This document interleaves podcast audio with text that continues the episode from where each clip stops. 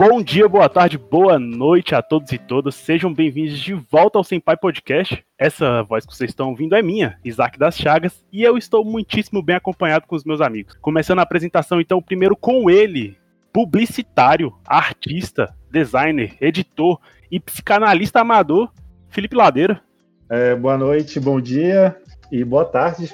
Continuando então com o historiador mais inteligente otaku que você poderá conhecer, Daniel Araújo, ou vulgo Dani Bira.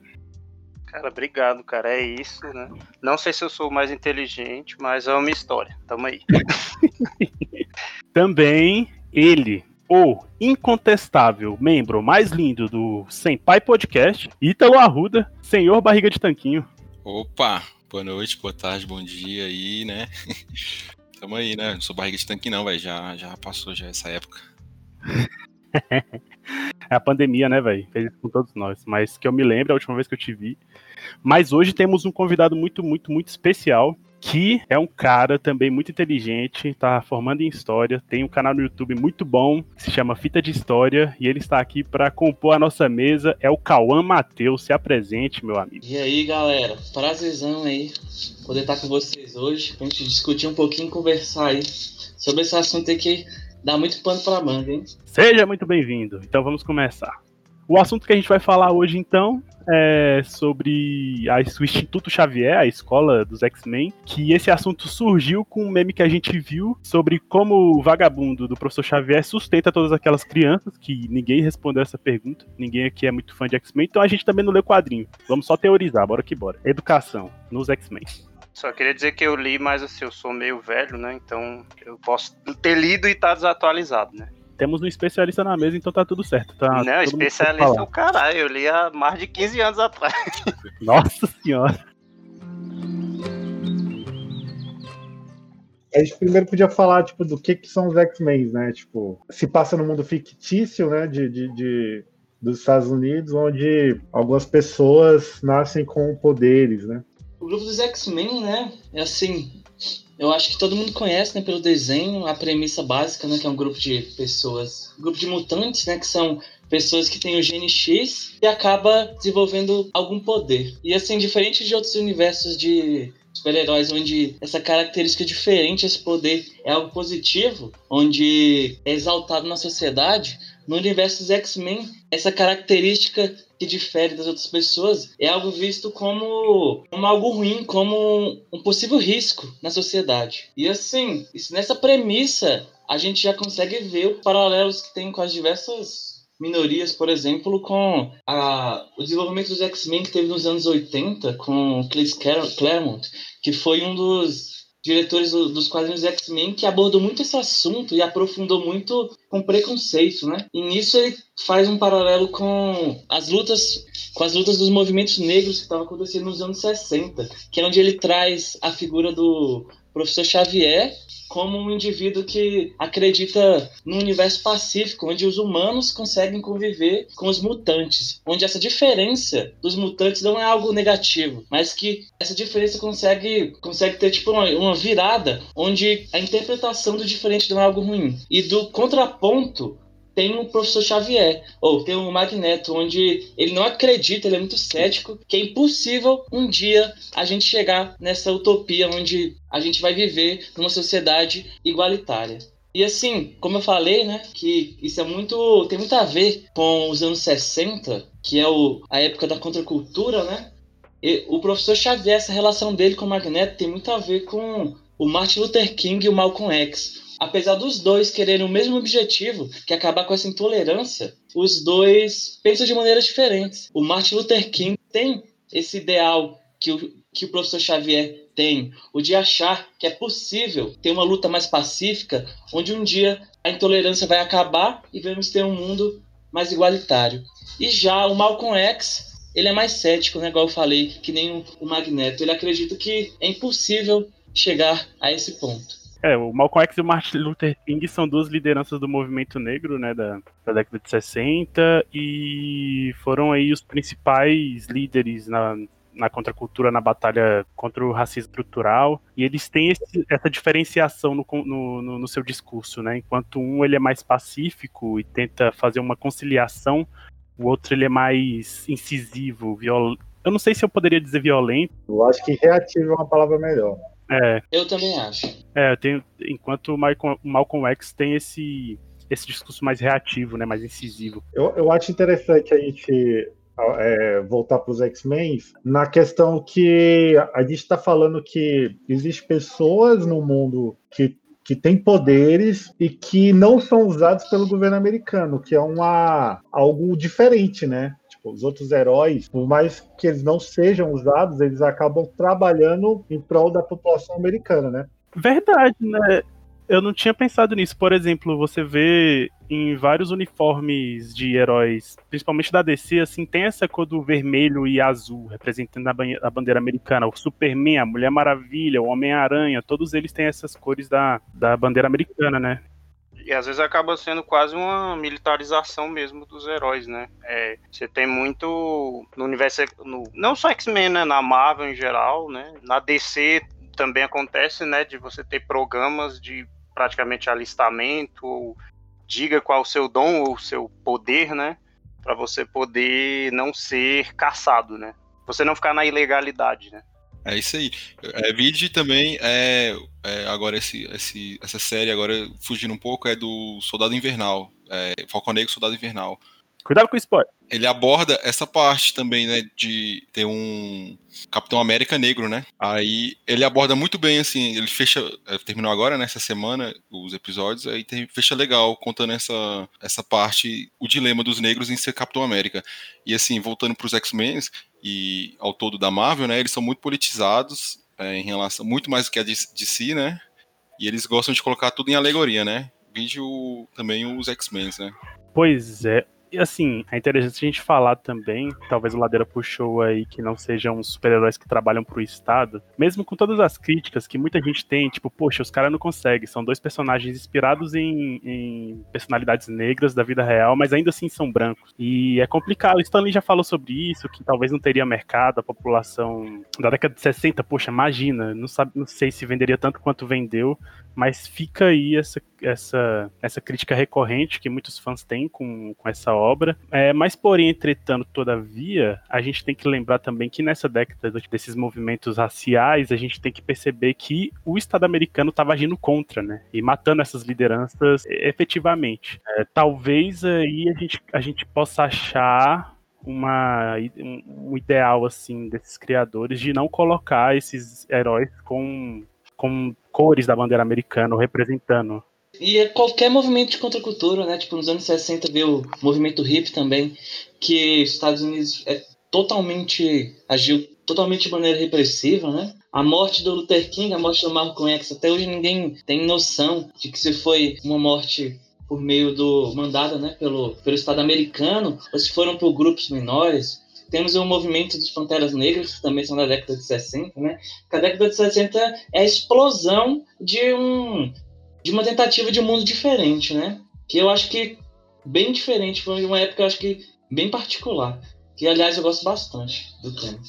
É, é, é, porque também nos anos 60, né, você tem, é, assim como o Calma estava falando, e principalmente não só essas lideranças, mas a principal liderança, né, dos Panteras Negras, ele vai ser executado, e não só ele, na casa que ele estava, todas as pessoas que estavam dormindo com eles, eles já esperavam por essa ação clandestina aí do governo e que com certeza foi mandada pelo governo e eles fazem um verdadeiro genocídio na casa, matam mulheres, matam né, o Fred Hampton que é o, o essa que era o cabeça, né, e que tinha uma voz muito ativa, né, é, que conseguiu meio que, resumidamente, né, unir ali todos o, os grupos, todos os movimentos, basicamente, dos Panteras Negras, é, pelo menos os principais, e ele era visto como uma, um, uma pessoa muito perigosa, né, pelo Estado, né, porque a, a palavra dele era muito, como é que eu posso dizer, né, ele, ele influenciava demais a comuni as comunidades, então Clara, claramente, né? Foi tudo encomendado, né?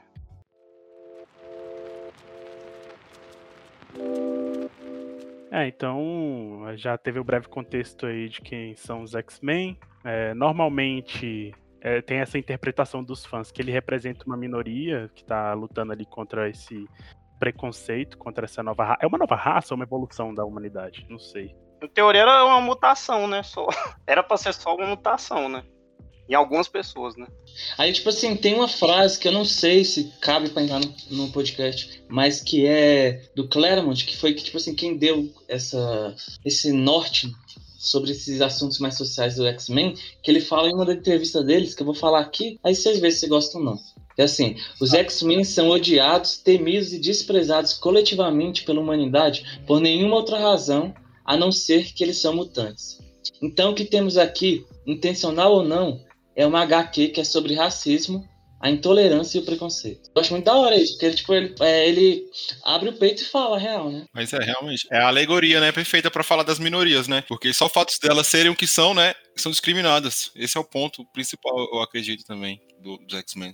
Eu, eu acho que os X-Men, eles sofrem de um problema da falta de controle desse poder. Se a gente for pegar o, Homem-Aranha, o Homem-Aranha é um, o, o, Superman é um, tipo, vou falar de outros heróis da Marvel mesmo, tipo, geralmente são um isolado na cidade tal. Os X-Men são um grupo. O grupo, ele, ele, ele causa mais ressalvas, né? O poder em grupo, ele é mais, mais complicado de se conter se esse grupo resolver ir contra o sistema vigente. Eu acho que os os X-Men também são mal vistos ou perseguidos também por essa questão de unidade, né? Essa questão de ser um grupo, de ser uma parada mais conjunta. Um risco maior, né? Com certeza. Pô, eu lembro que na época que teve uma HQ bem polêmica, quando tentou, tipo, juntar a alegoria com o mundo real aqui, né? Que foi, tipo, aquele mundo lá aqueles multiversos que, quando fizeram o Wolverine, é, ele fazer parte de um casal gay. Nossa, isso gerou uma polêmica do caramba, né? Esse foi o ponto, né? Que os X-Men foi feito para ser uma alegoria, né? Contra esses preconceitos. Aí quando junta tudo, é, a, a, grande maior parte, a maior parte, né? Da, do, dos fãs da HQ não gostaram, né? Sim, apesar de ser um multiverso tal, não ser a linha, a linha tal, é, a linha principal, né? Mas acontecer a galera não gostou, né? Entrando então no tema principal, vou fazer a pergunta para vocês. Como que vocês acham que funciona aquela escola lá, velho? Eu acho que a ideia da escola é excelente, né? Porque o, o Xavier acaba, tipo, para trazer para perto de si essas pessoas e meio que educá-las a, a, usar o poder que elas têm em mão. E, e, tem um detalhe também, né? Que tem algumas pessoas que iam como se fossem doentes, às vezes, ou até por não controlar o seu poder, né? Era levada, sei lá, pelos pais ou responsáveis, como se ela tivesse uma doença. E aí, supostamente, essa escola também seria um, né, um quase um instituto psiquiátrico, alguma coisa assim, né? Que na verdade não era, né? É, eu acho, pô, isso é bom, né? Porque, beleza, podem até chegar lá achando que é uma doença, mas ali eles ensinam uma libertação, um controle de seus poderes. Não trata de forma. É, como é que fala a palavra? Não limita, né? Não priva eles de serem o que eles são, né?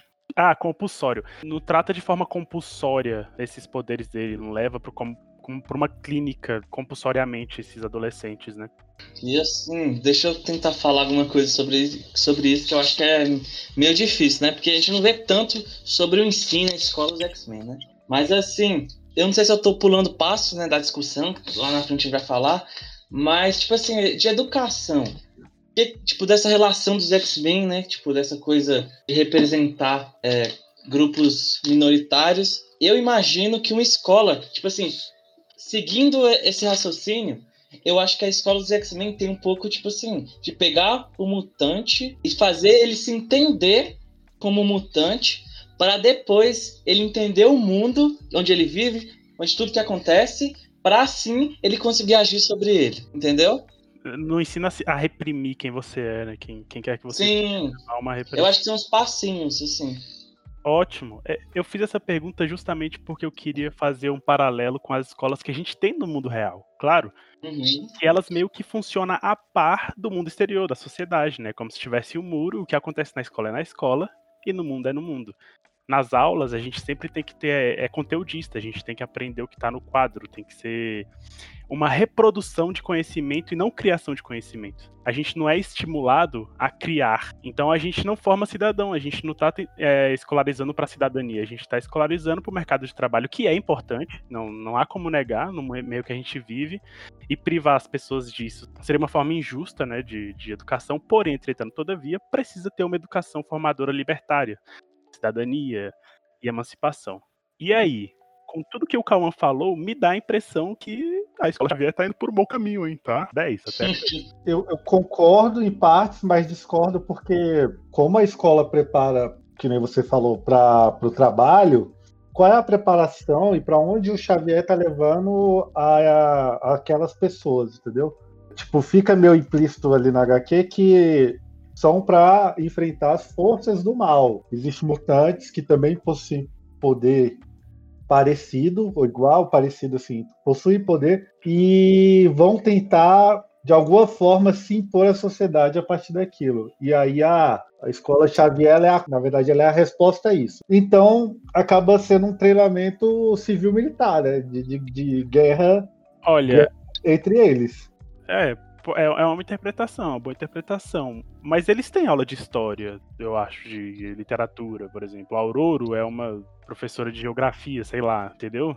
Eles têm essas matérias mais comuns, além de, do, dos ensinamentos mutantes, de como usar os poderes. Tipo assim, eu acho que tem esse lado, esse outro lado, além do, do da ação, né, de combate, eu acho que tem sim esse, esse lado mais humanitário, porque a gente vê muito por exemplo, no desenho, que acho que todo mundo viu, personagens que entram na escola com uma visão muito negativa de si mesmo, tipo, muito mal, e que ao decorrer do, do próprio ensino, essa pessoa vai mudando, tipo, a consciência de si.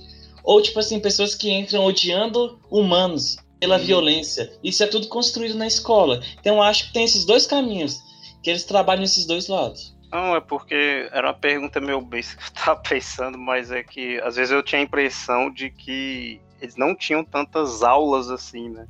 Sobre conhecimentos em geral, né? Sobre como a gente teria normalmente, disciplinas separadinhas, né?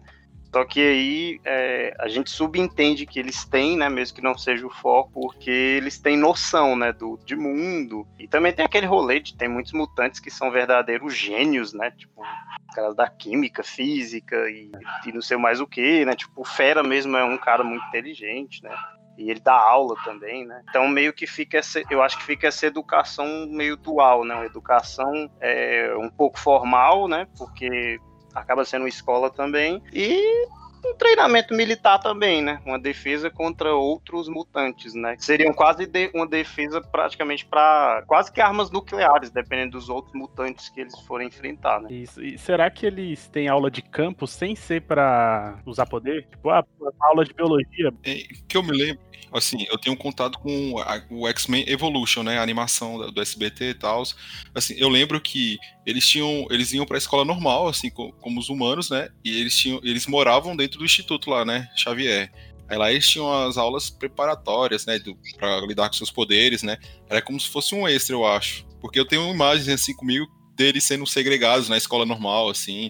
O grupo mesmo dos X-Men indo pra escola. Eu acho que o, aí existe o Instituto Xavier, né? Que é como se fosse um curso, um cursinho, não, um, um curso, né? Um curso preparatório dos seus poderes da, depois da vida né, normal, assim, não posso falar. Tem, tem a escola, né, normal, e depois de tarde, assim, ó, eles vão lá pro instituto e aprendem, né, a usar seus poderes. E eles demoram lá, né, eu acho. É, o que eu tava querendo saber, no entanto, é aula de campo é para justamente fazer essa integração de ensino mundo real. Em vez de ter uma aula de, de, de biologia vendo um desenho de planta no quadro, ir para fora e ver isso na prática, e ver como é que funciona, qual é. E a mesma coisa com história, com sociologia, expandir, tirar os muros da escola e formar cidadania. Porque a impressão que eu tenho é que eles vão para campo pra meter porrada, irmão. Aí o resto é no quadro. Cara, eu acredito que também, por, por ser um HQ, dependendo da sua época, né? Algumas questões em certas épocas não foram tão bem trabalhadas assim, né? Principalmente os, talvez os HQs mais antigos, é, essa divisão, né? E talvez para o público também, né? Porque de início o X-Men eu não acredito que ele, se, ele foi criado para um público mais adulto. Provavelmente foi para adolescente, né? É, realmente, eu não tinha parado pra pensar nisso. Se a HQ foi igual ao desenho, é assim que funciona, né? Eles ficam numa escola comum, normal, dos Estados Unidos, e lá eles aprendem as questões mutantes, né? Tipo um cursinho preparatório aí. Pois é, eu, eu acredito que tenham, possa ter essas duas linhas. Você pode ter a linha que eles vão para essa escola, né? E que é baseada em algum até mesmo no desenho e algumas versões do HQ. E eu já vi também versões em que a escola era esse 2 e 1, um, né? Instituto Xavier, hum. barra escola, barra pseudo Sim. hospital, né? Enfim. Só para complementar, eu acho que dá uma discussão boa isso, isso assim, tipo, a potencialidade deles ir pro colégio e o colégio ser fora da casa ou o colégio ser dentro da casa. Tipo assim, até quando isso é bom ou ruim, eles ficarem o tempo todo dentro da casa. Tipo assim, você acha que eles saindo da casa, tendo contato com outros tipos de pessoas, isso eu acho que isso é uma coisa muito positiva para quebrar esse pensamento que não é do Xavier, né? Mas que é muito do Magneto de da segregação, de manter essa segregação de populações diferentes. E eu acho que essa coisa de o aluno sair da, da mansão para estudar fora, eu acho que é muito do ideal do professor Xavier. Pelo que eu, tipo assim, que eu imagino, né? Essa coisa de ter contato com outras vivências e lidar, né, com preconceito. Boa, Cauã, quero bater palma pra você que agora não tinha pensado nisso, mas realmente, velho, é uma puta do enriquecimento eles conviverem com os humanos normais, né? Tipo, estudar com eles e ter, aprenderem a ter empatia. Realmente, velho, eu acho que é, uma, é ótimo isso que você falou. E eu acho que é incentivado pelo Xavier mesmo, então. A gente pode imaginar ele tendo essa. fazendo esse incentivo, né? Porque vai. É como você falou, é o ideal dele, é como ele pensa. Filosofia Xavier de educação aí, ó. É interessante essa parada da, dessa comunhão com pessoas diferentes, mas é, também leva a gente a pensar que o Xavier ele pensa em todas as etapas da vida da, desses alunos, né? Porque e se eles decidirem sair dali, né? E se eles decidirem seguir outro, outro caminho que não seja o Instituto Xavier mesmo, ou ser algum tipo de herói, eles já estão preparados para qualquer contato com, com os humanos normais. Assim.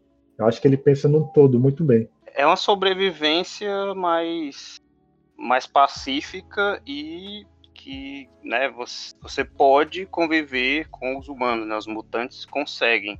E ele mostra isso na prática, né? Porque, em teoria, é, segundo o Magneto, isso não funciona, né? E aí o Xavier já, já na prática ele mostra que é possível. Mas ainda assim, não quer dizer que os, que os mutantes mesmo, os que estão aprendendo né, na escola Xavier, que eles não vão sofrer represálias, não vão sofrer preconceitos, né?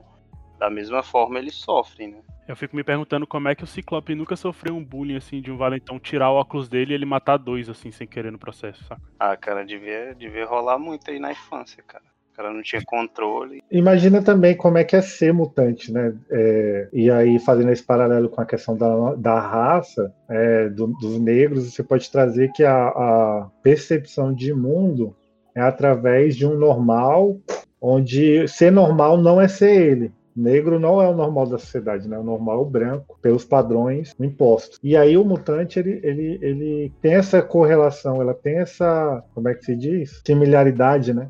Similaridade com, com o negro. Por mais que você frequente os dois ambientes, o normal ainda é o outro lado. E pro como é que é quebrar essa narrativa, né? Como é que o Xavier pensa além do essa inserção do mutante na sociedade? E aí eu acho que o HQ deve trabalhar isso mais para frente. Eu nunca me aprofundei na questão do desses mutantes ocuparem espaços ou ocuparem lugares né? políticos ou na questão do trabalho, que é, é interessante, tem muito para manga ainda, né, para desenvolver. Não, complementando isso, né, desse paralelo, tem uma HQ do X-Men, que é a mesma que eu falei mais cedo, a do Deus cria, o homem mata. Tem uma cena onde a Kitty Pride, que é a, a superiorina dos X-Men, aquela que atravessa as paredes, e ela tá, ela tá na aula de dança. E nisso, um dos parceiros dela começa. Nisso, ele começa a xingar ela de mutuna e parte para cima dela. E nisso, a professora de dança é negra. E, e chega nela e fala assim: Kit, relaxa, pra que, que você tá ficando com tanta raiva disso? Não escuta o que, que ele tá falando, não. Ela vira para cima dela e fala assim: Como que você ia lidar se ele começasse a te chamar agora de crioula? E nisso, velho, ela fica assim, em choque, ela não sabe nem o que responder. A professora que é negra. Então é tipo assim, é muito na cara e eu acho muito interessante. Que ele faz esse, ele, ele traz, mesmo que seja um paralelo que tipo um paralelo externo, ele ainda traz a própria o, o próprio preconceito racial para dentro da, um pouco para dentro da HQ, sem ser pelo sem ser pelo paralelo mesmo.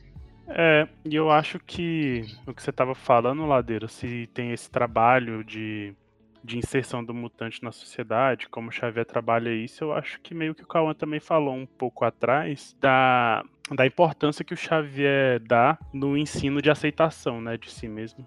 É, de se aceitar como mutante, de se aceitar como é, de que não é uma coisa estranha, é uma coisa é, normal no sentido de que a gente não precisa é, se martirizar por ser mutante, né? E aí tem até aqui no X-Men 3, no filme, tem a cura para os mutantes. E ele tem toda uma militância para não aceitar a cura porque não estamos doentes. É só somos só pessoas assim como qualquer outra que tem essa diferenciação assim, e a gente precisa se aceitar, né? E esse é o é o discurso dele. Já o Magneto não, ele parte para a guerra, né? Fala não, a gente não vai abrir mão porque a gente é um, um ser humano evoluído e vocês são uma raça é, inferior que precisa ser exterminada. E aí ele vê essa, esse lance de cura mutante como um ato de guerra, né? E vai para cima. Pois é, mas eu gosto de fazer é, o paralelo como a gente está fazendo desde o começo do cast com a questão racial. É interessante também pensar que o preconceito que o mutante sofre, a diferença com a questão racial é o poder, né, que o mutante tem de exterminar um ser humano. Deve ser complicado você conseguir trabalhar, educar por mais, é, como é que fala, por mais convincente que você consiga ser, esse tanto de mutante para não matar os humanos, né? E como o discurso do, do, do, Magneto ele se diferencia do Malcolm X nesse ponto do poder, né? Da dimensão do poder que um tem e que o outro tentava construir e conseguir ter, porque o Malcolm ele vivia nos Estados Unidos um sistema completamente contra ele, né? O poder dele realmente era muito limitado em relação a, a mudança que ele queria tornar ali, queria fazer. E no, no, X-Men, por ser um HQ, por ser um mundo mais fictício, o poder do Magneto é muito grande, muito grande. E é interessante essa você olhar para o próprio estado e falar: esses caras são muito poderosos. E aí os bonzinhos são poderosos e os maus também são bastante poderosos. É muito, muito, muito bem colocado. Eu acho muito bem colocado no, no, no X-Men assim, até em algumas HQs é interessante você ver essa, essa diferença, né, de alguns mutantes muitas vezes vão pro Xavier em algum momento e muitas vezes se unem a outros grupos para outras ideologias, né? Mas de fato o Estado, né, em alguns momentos ele passa, né, o programa Sentinela, né? Porque quando o mutante vira essa ameaça, ele de fato precisa ser caçado, né? E aí as sentinelas seriam essas armas. Claro que assim, isso foge um pouco desse paralelo que a gente está fazendo, né? Porque aí já envolve a ficção, né? Já envolve os poderes e acaba que é, esse paralelo ele vai ficando um pouco mais distante ali. Mas é, é justamente essa questão, né? Querendo ou não, são seres que, até como a gente já tinha colocado antes, podem ser usadas até também para fins militares, né, para é, em guerras. Então, assim, é, o Estado ele muitas vezes nos X-Men ele acaba por ter esse, esse receio e acaba sendo nessa né, essa praticamente uma terceira via aí tanto de defesa dos humanos quanto de tentar exterminar mesmo os mutantes.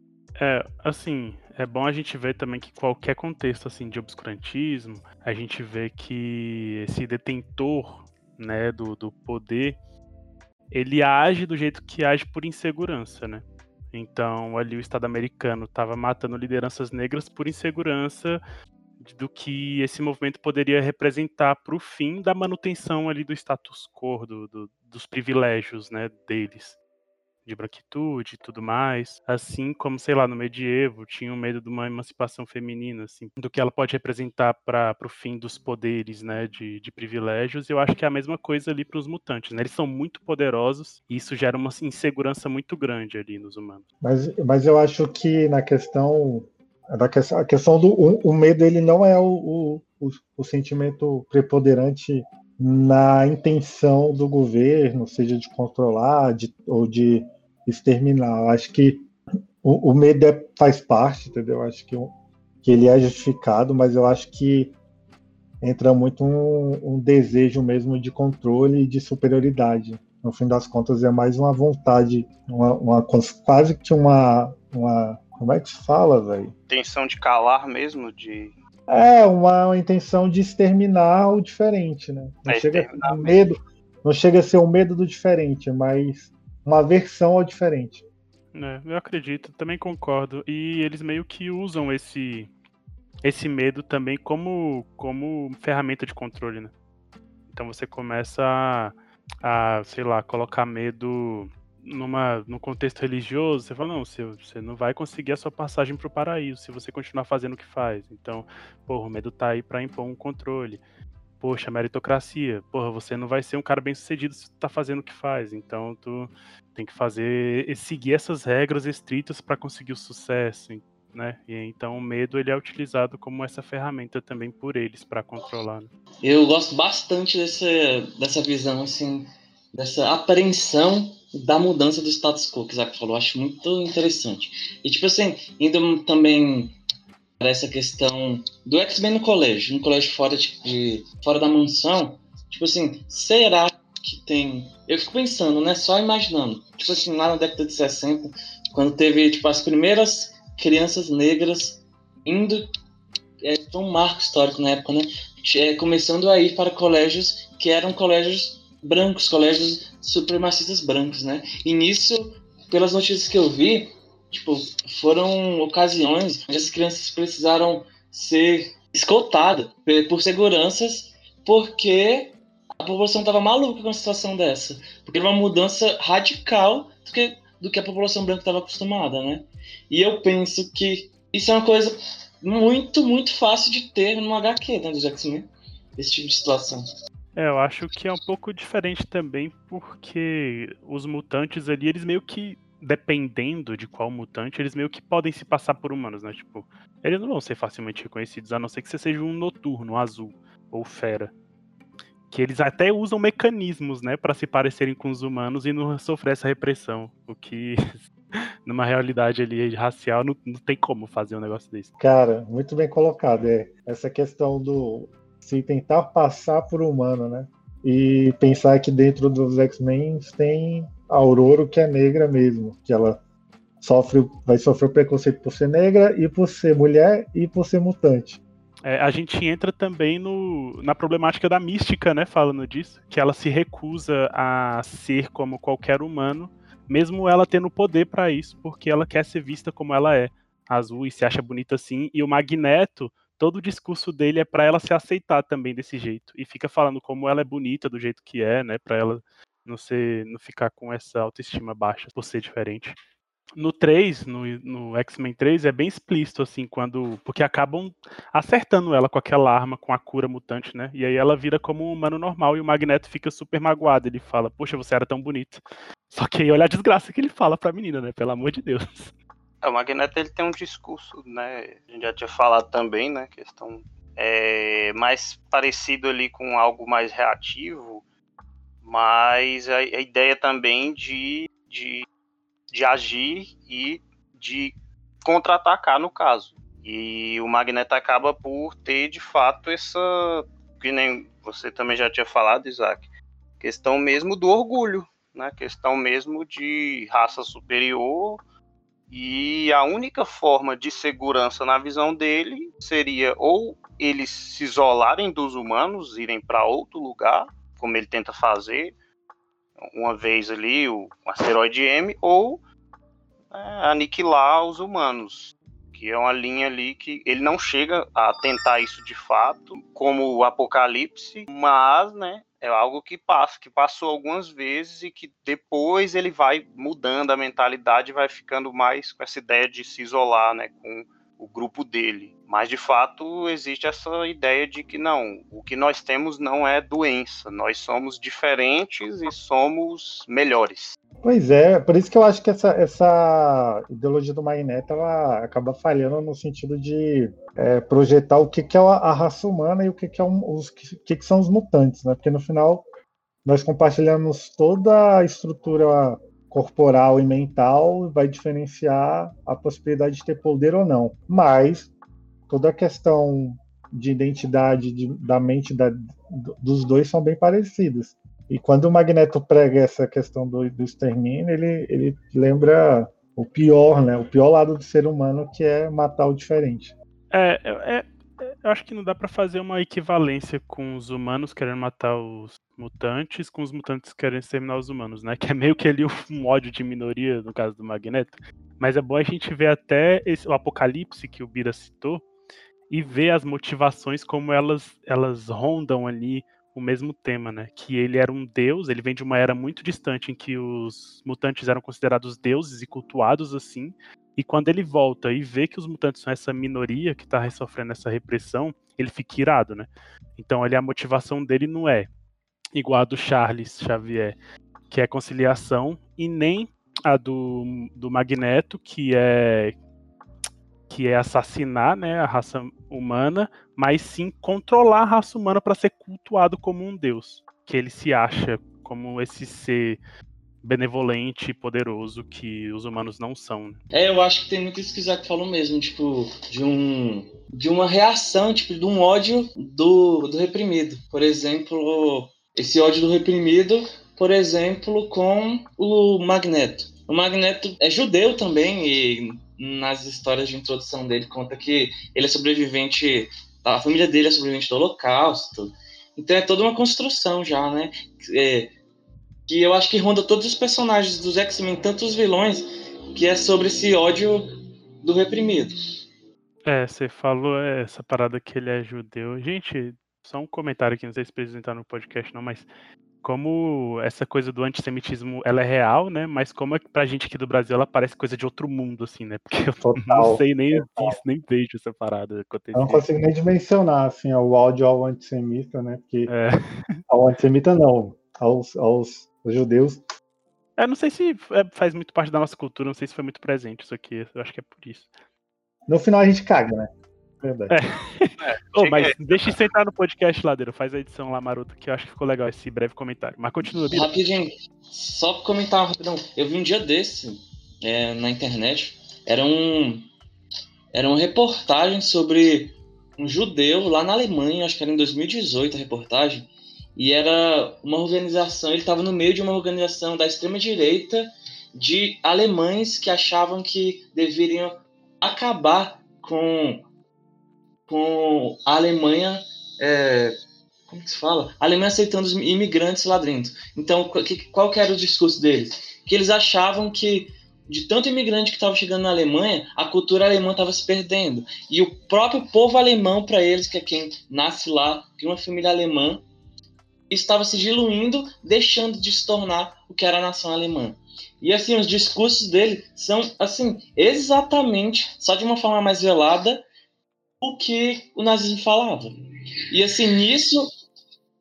Oi? Ah, não. Quem era o judeu era o repórter corajoso estava lá no meio, enfrentando essas pessoas e querendo entender os discursos deles, entendeu? Quem eram os nazistas eram de fato alemães. Eu queria falar uma coisa que eu falei no primeiro podcast, que eu falei que os HQs eles, eles acabavam sendo limitados pela questão do herói. Eu só queria me, me, falar outra coisa, que na verdade o HQ ele, ele, ele se torna uma coisa bastante difícil de se trabalhar porque justamente é os mesmos heróis, né? E, e cada autor vai ter que dar o próprio tom e vai ter que dar o próprio significado, vai ter que desenvolver aquelas histórias novamente. Isso é um desafio em tanto. Hoje em dia eu consigo olhar para HQ e falar, cara, se o cara pegou uma história que já é batida e fez ela ser boa, esse cara é muito bom, parabéns pra ele, sabe? Aí fora a questão que ele vai ter que decidir se toca né, nesses temas aí de, de, de preconceitos, que, que provavelmente o, o, o, autor que pegou antes dele pode ter tocado nesses temas, né? Que X-Men vai trabalhar muito isso, né? O Homem-Aranha ele começou também. Eu vejo muito, vou falar pela DC, mas a Marvel ela tá trabalhando isso bem mais, e aí meio que acaba é, trazendo essas temáticas mais à tona, né? E você tem que jogar com a história, né? Com um bom roteiro, um bom argumento e trabalhar essas questões que são demandas importantes, né? Que não dá mais para simplesmente a gente ignorar, né? E, e, e silenciar, no caso. É, o que o Ladeira falou sobre os quadrinhos ficarem né, nessa presos a essa temática de super-herói é um fato, só que meio que dentro do mainstream, né? E assim, na verdade tem tanto dentro do mainstream, porque a Marvel e a DC elas têm os selos próprios dela para postar histórias que não fazem parte do universo principal ali que ela segue com os heróis, né? Mas realmente fica mais pelo mercado indie, essas histórias que não são de super-heróis. Agora vamos encaminhar aqui para a última parte, e eu queria trazer um questionamento, fazer a gente pensar um pouco. Você já você conseguiria se colocar no lugar do Xavier e pensar uma estratégia para o que ele enfrenta? Assim, eu acho que, sei lá, se você pegar aí a, a qualquer estratégia de pedagogia de licenciatura para lidar com essas pessoas que não se enxergam é, como, que não se enxergam como pessoas normais, né, que tem esse problema de autoestima, a gente consegue tratar uma estratégia de aceitação. E aí de aceitação também para para empatia, para discussão, lutar contra essa repressão, mesmo que tenha alguns aspectos violentos, porque não tem como lutar contra a repressão só levantando cartaz, mas mesmo assim não tendo um discurso que legitima extermínio e violência, né? É, eu, eu, pelo menos, eu não sei se eu colocaria uma estratégia nova para o Xavier, né? Porque eu vejo que ele já faz um trabalho de, né, essa questão que você acabou de falar da conscientização, da, dessa vida em sociedade, dessa aceitação, ele também coloca isso muito bem. Talvez o que eu colocaria é, seria ele estar tá sempre é, se atualizando né, dos discursos, né, do que está rolando. Apesar de que o, o, as histórias elas dão muito a ideia de que ele é um cara que sempre tá sabendo de tudo. Afinal, né, ele cara é um telepata, né, e ele, ele usa muito dos poderes dele com uma certa ética, claro, né? Ele não sai lendo a mente de todo mundo, mas ele sempre tá muito bem inteirado do que tá rolando no mundo. Então, eu acredito assim que ele já usa muitas técnicas interessantes, né? Talvez o que a gente tivesse de referência para passar para eles seria ali o, talvez algum método parecido ali com o do Paulo Freire, né, uma educação mais é, libertadora, mas eu, pelo que eu vi e já li de X-Men, assim, essa questão da educação, eles trabalham muito bem isso já. Né? É, assim, o que você falou é muito interessante, né? Que ele tem que estar sempre se atualizando, porque o professor, como ele está lidando com educação, e educação não está isolada da sociedade, ela está sempre em transformação. Então você sempre tem que buscar se transformar, né, junto e pesquisar e se inteirar do que está em voga, do que está precisando ser debatido em sociedade. E eu acho que ele faz isso, sabe? Tipo, além de um bom professor, acho que o Xavier também é um ótimo psicólogo, deve ser um puta de um, de um psicanalista aí, telepata. Porra, imagina. O cara é show, Rogerinho. Porra. Porra, gostei demais disso que você falou. Que eu acho que para essa educação libertadora, é o que você falou, né? O professor tá sempre se atualizando, que é muito importante porque as pautas vão mudando, né? Tipo assim, Lá na criação dos X-Men, a pauta estava muito forte, tanto do, da luta racial, dos movimentos raciais dos anos 60, quanto, quanto da luta contra o capitalismo, com o comunismo que estava muito em alta na Guerra Fria. E as coisas vão mudando. Algumas coisas permanecem, né? Com a luta racial que permanece tão forte qual antes mas outras vão mudando. Tipo, a luta contra o capitalismo perdeu muita força, né? Então, acho que é muito importante o professor estar tá sempre se atualizando para entender sobre as pautas do momento. Então, aí, com essa, com essa nossa discussão, o saldo da educação deles é positivo, galera? O que vocês acham? Ah, é positivo. E Xavier é um, é um tipo de professor que a gente pode indicar para os nossos alunos, futuros alunos, né? Falar, galera, lê o X-Men, tem muita coisa interessante aqui sobre educação, sobre é, viver em, em grupo, sociedade e liderança, né? Porque o Xavier é um líder e é um líder interessante de se estudar. Exatamente. Eu recomendo porque Xavier, dado o poder que ele tem, ele demonstra que é uma pessoa também que tem muito controle. Então, ele gere muito bem aquela escola, deve ser difícil pra caralho, que é aluno pra porra. Galera adolescente querendo soltar poder pra tudo que é lado. Imagina a loucura. Irmão, adolescente, mutante na puberdade, bicho. Como deve ser. Jesus amado. Pois é, então assim, eu acho que o método dele muito bom É, acho top, acho que tá de parabéns. Também acho positivo demais e eu concordo com quem falou aí que o professor Xavier, além de professor, tá como psicólogo aí, muito massa. E, tipo assim, essa, eu também achei legal esse negócio de trazer o, novos, novas pessoas, né, pra indicar os X-Men. E nem precisa ser os X-Men antigos, né? Recentemente tem essa a revista, não sei se vocês conhecem, da Kamala Khan, que tá fazendo muito sucesso, que é muito sobre o mesmo assunto, né, que é uma imigrante é, muçulmana que sofre muito preconceito e que demora para se entender como, como uma minoria e se aceitar. Então também acho que é uma HQ mais nova que trata o mesmo assunto que é sobre o X-Men, né? E da mesma maneira. Então é isso, obrigado, Cauã, aí, por ter aceito o convite. É, e a gente fica por aqui. Falou. Tchau. É isso, Falou, galera. tchau, tchau. Falou!